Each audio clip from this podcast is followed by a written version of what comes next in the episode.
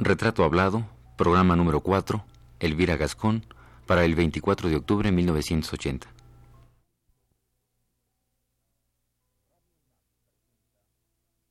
Radio UNAM presenta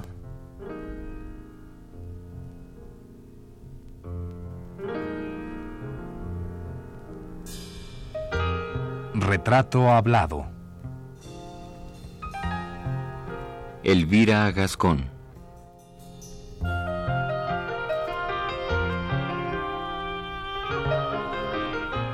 Un reportaje a cargo de Elvira García.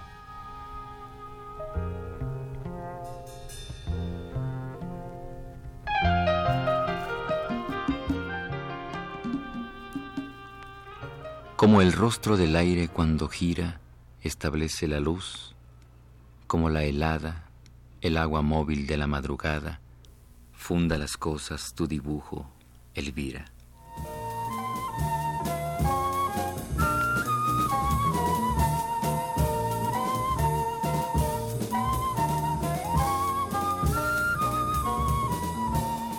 Lo que quieran hacer tiende y aspira a la forma que mira tu mirada, a que lo saque, aspira de su nada y vuelva verdadera a su mentira.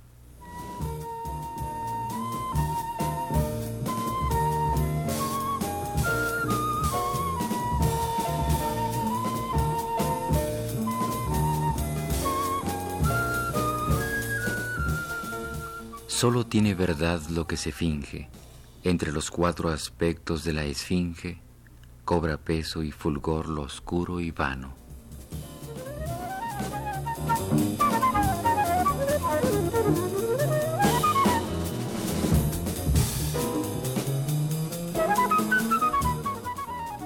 Y las llamas el mar, la tierra, el cielo, existen, limitados por el vuelo, de la línea que come de tu mano.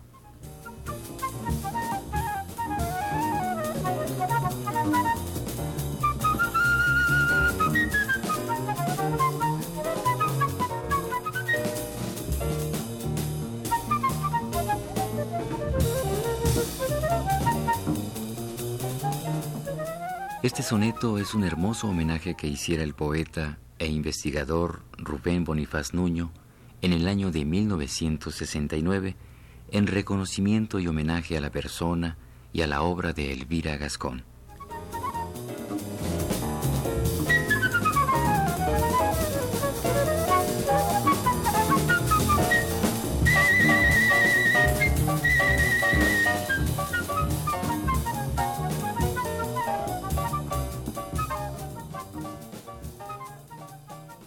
¿Crecen algunas cosas que influyan tal vez? Bueno, me has dicho ya de alguna manera que no existe la inspiración, así como algo...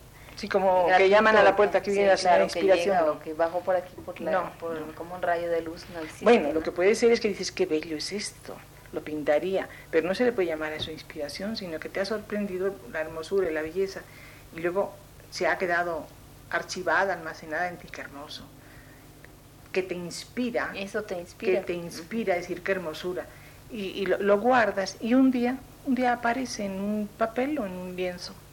Claro, porque además la memoria es... la memoria plástica mía es fabulosa, así como todas las demás memorias me fallan. Este, la plástica es fabulosa mi memoria plástica, por ejemplo, me dicen tal cuadro, digo, sí, ese retrato lo tienes en tal galería en Italia, entrando en tal puerta a la derecha, casi detrás de la puerta. Y se quedan mirando, pero ¿cómo? Sí, y ese no está mal colocado, con una cortina al lado, en el British, una, esa cabeza que tengo ahí de hipnos, el, original, porque eso es una réplica. Entonces, entonces, pero ¿cómo eso? O sea, ubicar las cosas en el sentido exacto y su color y su forma, esa es extraordinaria teratológica. Claro, es bellísimo. Además, para ti debe ser como una satisfacción de alguna manera. Pero es que parece ser que la memoria se ha limitado a recordar la plástica. La belleza, hay una cosa interesante. Fíjate que lo feo lo desecho, lo, lo lijo. Como esos vidrios que, se, que les pasan, mm, mm, los erosionan. para, por ejemplo, los cuartos de baño o habitaciones de clínicas que los ponen no opacos, opacos, no, opacos son otras, que los lijan. Bueno, pues una cosa que sea, que sea fea, que sea desagradable, que curioso, la, la olvido. Me defiendo. Qué bueno. Sí, sí. Elvira, ¿cuál crees tú que sea la temática más constante, a la que más recurres tú, a la que más necesidad tienes de, pues, de enfrentarte de alguna manera? Sí, me gusta, como te digo, pintar manos. Entonces me da lo mismo pintar una maternidad que unos amantes. La maternidad tienes el juego de las dos manos de la madre y luego la maravilla de las manitas del niño, que no son como las de la madre, porque muchos pintores hacen una mano chiquitita y dicen que es de niño y parece de un canónigo, ¿no? Llena de hoyitos. Pues, pues no, señor, esa mano no es de niño, es una mano de adulto chiquitita. O sea, tiene una personalidad enorme, enorme las manitas de los niños, como los piecitos. Así, me gusta pintar manos. Entonces, una madre con su hijo es precioso. Dos amantes que, que se vean bien, así el lazo de brazos y manos es precioso. Por eso pinto tantísimos amantes. Sí, además, pero eso me da mucha mis Castos, ¿Por qué, pintas tantos amantes? Porque es muy precioso, es una cosa preciosa. Pero fíjate que siempre, y estoy viendo unos allí, aquellos blancos, este, pueden recrearse el Papa, las monjitas, las niñas de, de 13 años, no, no ofenden, no ofenden, no son torpes.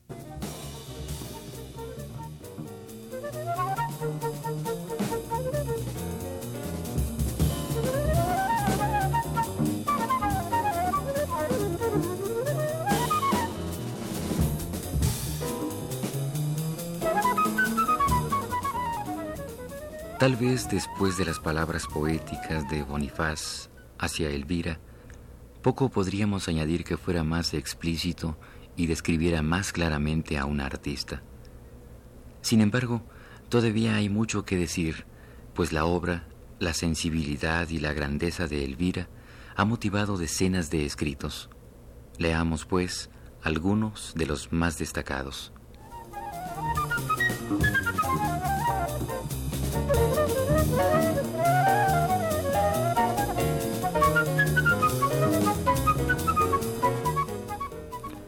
Este primer escrito nace de la pluma de Sol Arguedas y dice así.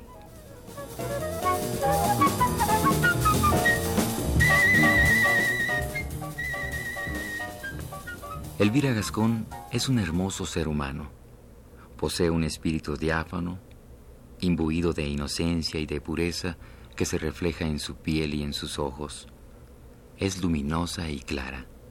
Nació en España, la habita México y vivirá eternamente en Grecia.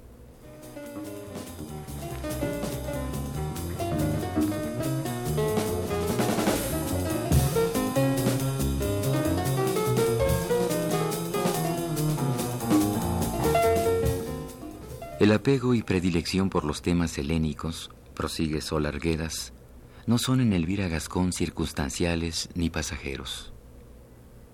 En el clima de la Hélade, logró esta artista su florecimiento. Elvira, en quien lo apolíneo es tan evidente, encontró la armonía como los griegos, racionalizando el substrato místico, irracional, dionisiaco.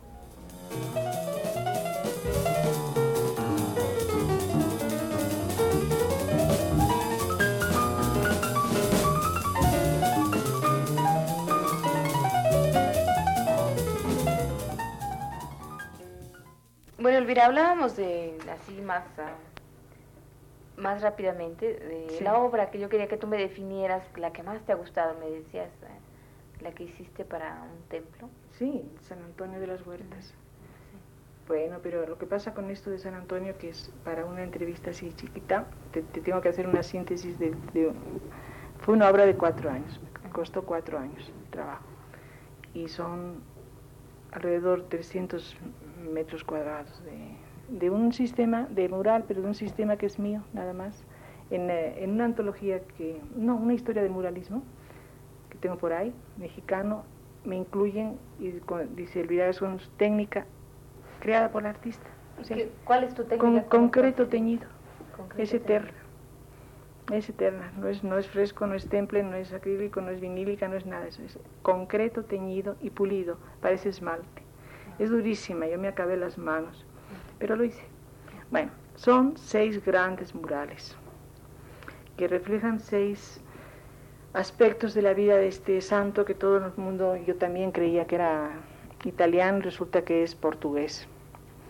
Bueno, español porque en aquella época, 1190 que nace y muere en 1230, España, eh, Portugal no se había separado. Bueno, este señor, este gran religioso, era agustino y ocurrió en, cuando él tenía 30 años, o sea, en 1220, ocurrió los un suceso extraordinario que fue, fueron los primeros mártires franciscanos, fue en África. El mismo San Francisco mandó, ordenó a unos, a unos franciscanos, creo que ocho, que fueran a predicar a Marruecos. Entonces allí los mataron em, y los despedazaron, los hicieron realmente pedacitos que quedaron en las calles. Y en la noche, unos refugiados, también había refugiados en aquella época, eso es muy gracioso. También había entonces unos refugiados en que, españoles que estaban en África, católicos, en la noche recogieron unos fragmentos, pedazos de estos muchachos, los metieron en unas urnas de plomo y atravesaron el estrecho, entraron a la península, pasaron por Lisboa, no sé por qué razón, y salió a las...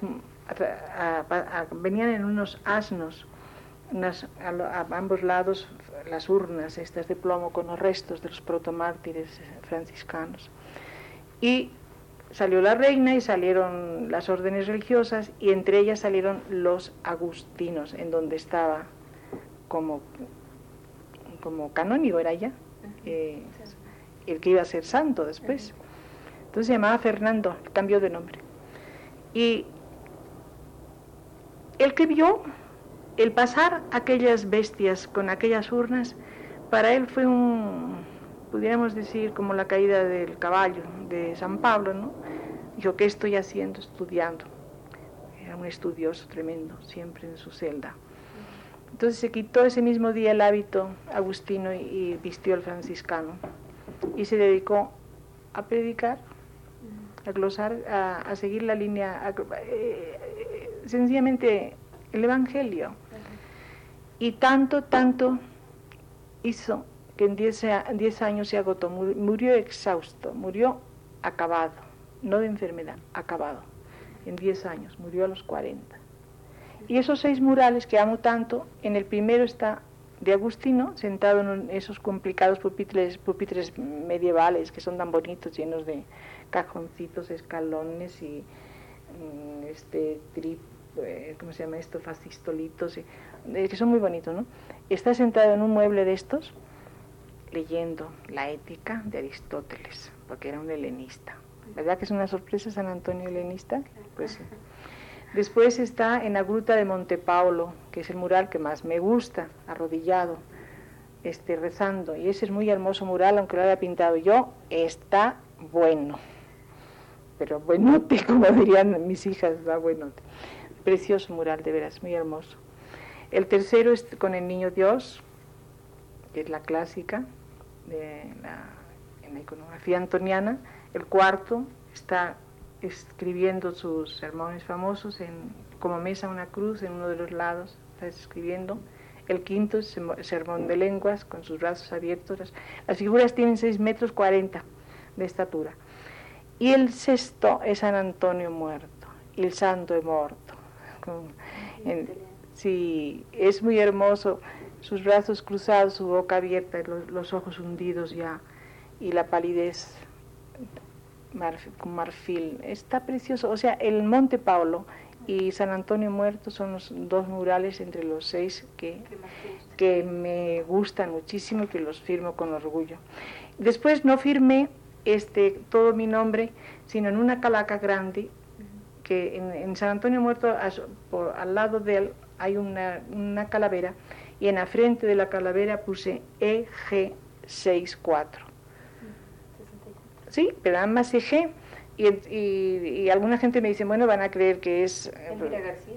Elvira García, o oh, tantas hay EG, tantas EG. Y, pero, pues, dice, toda esa obra tan enorme, porque es monumental, toda esa obra con un EG, bueno, pues ya, así quedó.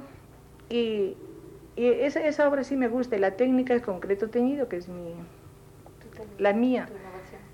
Pues sí, no es innovación, pero si vieras que a mí me decía el arquitecto de la mora, se va usted a morir se lleva el secreto. de arquitecto, si no sé lo que es, fue un, un, invento mío, sí, pero en acepción primera de invento, que es hallazgo, encuentro. Es como si tú te encuentras una esmeralda ahorita al salir de, por ahí, por el callejón este, ¿no?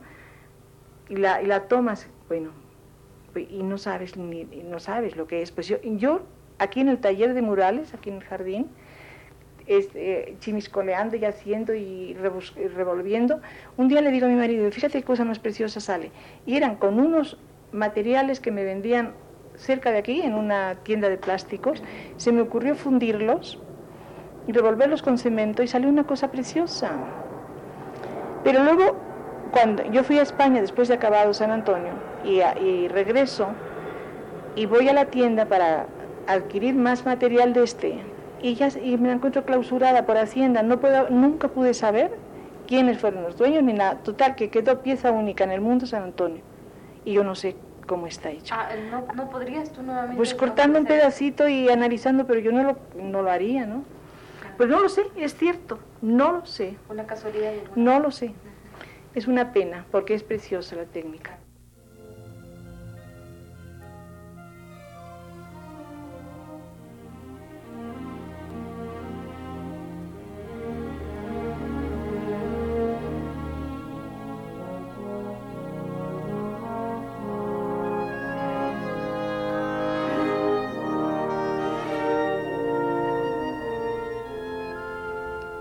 Otro texto que merece ser destacado, no solo por el hecho de quién lo escribió, sino por la belleza de su sentir, es el que Juan Rulfo hiciera también en homenaje a la línea, al trazo mágico de Elvira Gascón. Rulfo dice así.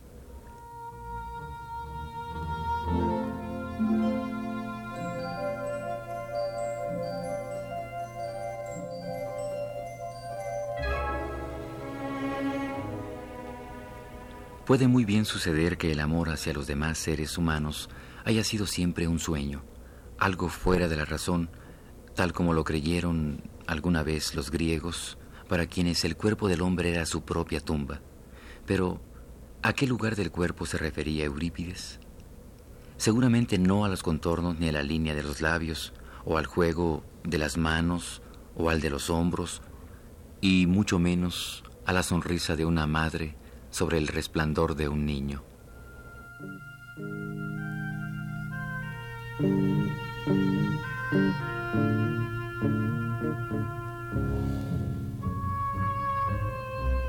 Y Juan Rulfo prosigue.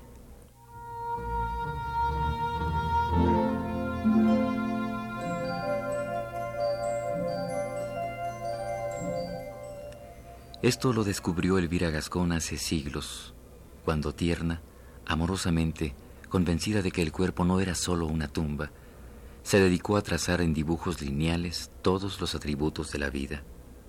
Y aquello de la tumba de Eurípides, como lo de la región más transparente del aire de Sófocles, no dejarían de ser pura literatura, apunta Rulfo.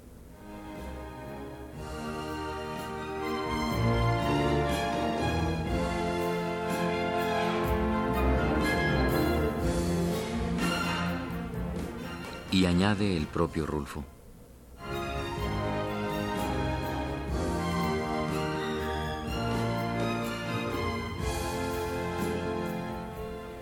Solo queda la cuestión del amor.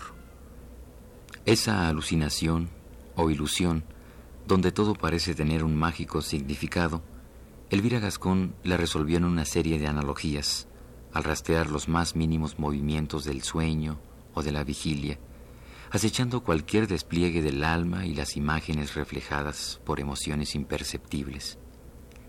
Imperceptibles para nosotros, pero no para quien, como ella, le atribuye valor a la más leve sensación y al más breve palpitar de un cuerpo. Un cuerpo que, precisamente por no ser tumba, obedece a impulsos tan ligeros que solo el brillo ágil de una mirada puede conseguir detener en afiladas líneas concluye Rulfo.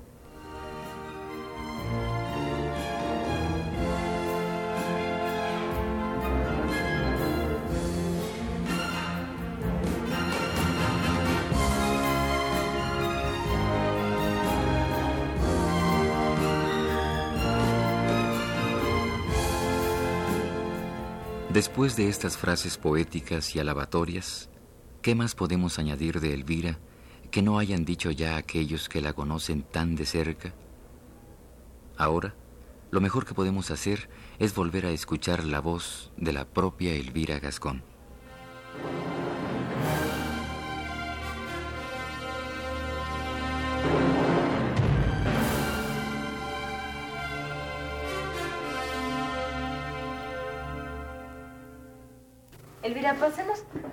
Lo que también ha sido parte de tu vida, que es eh, formar gente joven. Eso es muy bonito y me, gusta. Y, creo que el maestro, el maestro debe de, respetar la personalidad del alumno. Yo todos los alumnos que he tenido eh, los he observado como, como, bueno, como, como un crecimiento de una planta preciosa, como si fuera una orquídea. Incluso sus defectos no se los decía, pero se los decía de manera que no, de no lastimarlos y lo que ahí había en ellos buenos, respetarlo. Y, han salido gentes muy buenas, que ya están exponiendo y, ya están trabajando, este, sobre todo en esmalte. Tengo muy buenos alumnos y alumnas, pero buenísimos. Y es simplemente... Es lo que te decía, hay más gente buena de lo que uno cree, hay más talento del que uno cree, pero no hay que frustrarlo. Al alumno hay que observarlo y ver por dónde, por dónde tira, por dónde encamina, qué, cómo pinta, ¿verdad? Inmediatamente por ahí encaminarlo, respetándolo y alentándolo en los primeros fracasos. Decir, no, no te desesperes, esto es normal, arriba, adelante, ¿no? Sí. Qué bonito. Sí. Además, tú siempre estás rodeada de gente joven. Es que no aguanto la gente de mis años, fíjate, nada más están quejando y y, las señoras se, inventan enfermedades que no tienen. A lo mejor sí, pero por lo general se inventan cosas. Entonces, no, no fíjate que nunca verás en mi casa eh, gente de mis años, nunca, siempre gente joven. Y me llevo perfectamente con ellos porque, claro, la primera vez que me ven a mí un, una gente joven, me ve las canas, a esa abuela, ¿verdad? Pero a los 10 minutos ya estamos hablando de tú a tú y con un entusiasmo que ya no, ya no hacen caso a los otros y he visto así muchas veces a gente joven y eh, estar en una reunión y, me llevo yo a la gente, porque están encantados conmigo y ya se les ha olvidado las canas, que soy abuela, todo, todo, todo, todo. Me emparejo con la edad de ellos, porque espiritualmente sí me siento joven, todavía no, todavía no me he amargado. Qué bueno. Bueno, ah, también otras, otro elemento así muy presente en tu casa, además de todo lo que, de los talleres, que, distintos talleres que después hablaremos de ellos, son los gatos. Ah, claro, es que me, parecen preciosos. Siempre he tenido cantidades industriales, cantidades masivas de, gatos en España y aquí. Y el mérito es cuando vivíamos en, en la calle Delva, no en un jardín grande como este, sino en un apartamento. Tenía seis, que ya está bien, para un apartamento. Y la gente decía, no es posible, no huele a gato. Digo, ¿por qué va a oler? ¿Por qué? pues es cuestión de... Pues sí, de que la señora sea se, este, limpia y, los eduque y, los animales son muy limpios. Tú hablabas alguna vez sobre los gatos precisamente, una vez me platicabas, me decías una cosa que me pareció muy bella, que toda la gente desprecia al gato, porque pues el gato es así como tan, tan común como el perro, ¿no? Sí, pero... Y, se le ha hecho así un animal que, bueno, sácate el gato y se acabó y ya. Sí, pero no se han fijado en lo preciosos que son. Mira, Baudelaire decía de los gatos tiene dos sonetos para los gatos muy hermosos. Y en uno de ellos dice que los dioses griegos los querrían para sus corceles si su orgullo fuera capaz de servidumbre. Fíjate cómo los conoce. No son serviles. No, ellos aman. ¿Viste esta gata que estaba antes aquí, al lado? No te digas que me estaba lamiendo el tobillo. Eso es, eso es besar. En ellos es un beso. Las madres lamen a sus hijos ellos cuando se quieren, aunque no se están lamiendo el uno al otro, ¿no? Está lamiéndome un tobillo, ese cariño. Bueno, ellos son muy bellos y son fieles. Mira, el poeta Urbina, que por cierto murió en, Madrid, está en Madrid, allí está enterrado, le mandó a don Alfonso Reyes un soneto, cuando don Alfonso era embajador, de, México en España, por pues yo creo que era por el 1911, o sea, entonces ese año en el que yo nací, pero es que yo lo he leído, no es que yo me acuerde, esto lo he leído, que le envió un soneto precioso a don Alfonso con un gatito, le regalaba un gatito. Y en, el, en uno de los tercetos eh, de los finales, en, en, uno de los dos tercetos dice, es vulgar la calumnia de ingratitud. Así cuando alguien critica al gato, yo mm, me lavo las manos inmediatamente y recurro a Urbina. Digo, pues el poeta Luis G. de Urbina, que usted conoce, ¿verdad? Mexicano, y usted conoce, todos resulta que sí lo conocen, ¿verdad? Bueno, por eso por lo general sí, porque es muy famoso y si no hacen como que lo conocen. Digo, pues dice, es vulgar la calumnia de ingratitud. Y es lo peor que tú le puedes decir a una gente, vulgar. Le puedes decir las mayores cosas y se defiende, pero vulgar lo anonada. Entonces, no, no, no, si yo no he dicho esto, si luego que ya... O sea, es vulgar la calumnia de ingratitud porque es que no los han observado. Y como se reproducen tanto, es por eso que lo desprecian, por, porque son excesivos. Es como si despreciaran las flores porque hay muchas una o muchas siempre será una flor, ¿no? Y los gatos es igual, son de una belleza extraordinaria. Y para mí son vivencias. Son felinos, como tú tienes toda la característica de un felino, de, un, de un tigre. Sí, son preciosos. Elvira, para terminar esta entrevista, que bueno, no ha sido muy amplia, pero más o menos a saltos hemos ido viendo un poco de tu vida. Sí. ¿Qué recuento harías de tu propia obra? ¿Qué, qué podrías decir de ella en, suma, en su totalidad? pues que he perseguido como, como un perro persigue una presa, he perseguido la belleza, la belleza. O sea, no me han gustado jamás de cosas, temas sórdidos o temas, no. La belleza. Lo mismo en el desnudo que en una flor, que en un animal. Ir detrás de la belleza. ¿Y la has encontrado? Muchas veces, aunque me esté mal decirlo, muchas veces. Y la belleza y la verdad ya sabes que se están muy emparentadas. Sí, y esto supongo que es una satisfacción, satisfacción para ti, encontrar sí, belleza. Sí, sí.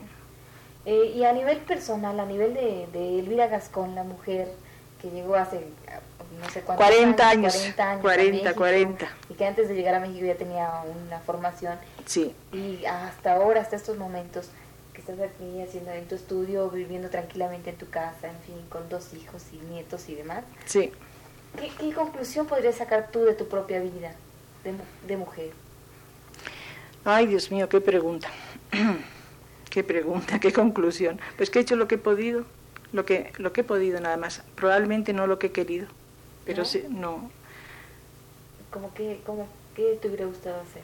Bueno, este, una mujer eh, que no se casa es libre y tiene más tiempo para todo, pero si una mujer se casa y es esposa, madre, ama de casa, se te pasan muchos años cumpliendo con tus deberes. Y además no te das cuenta porque quieres tanto a tus seres queridos que, que lo encuentras muy normal.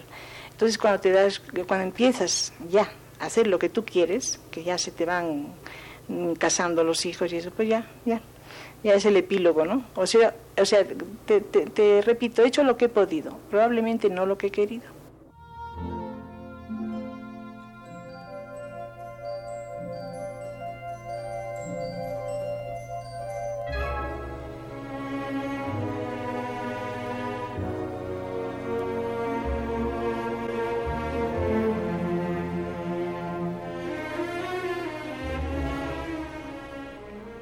Esta fue la cuarta parte del programa sobre Elvira Gascón.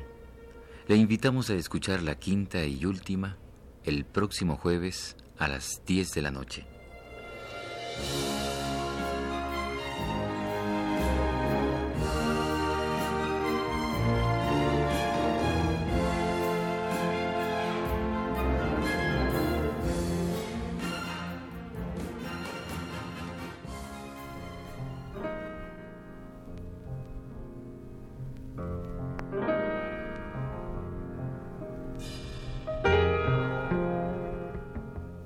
Radio UNAM presentó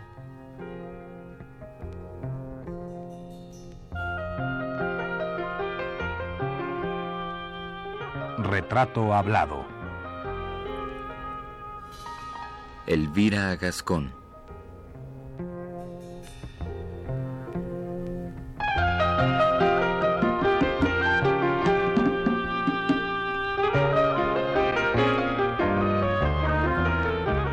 reportaje a cargo de Elvira García.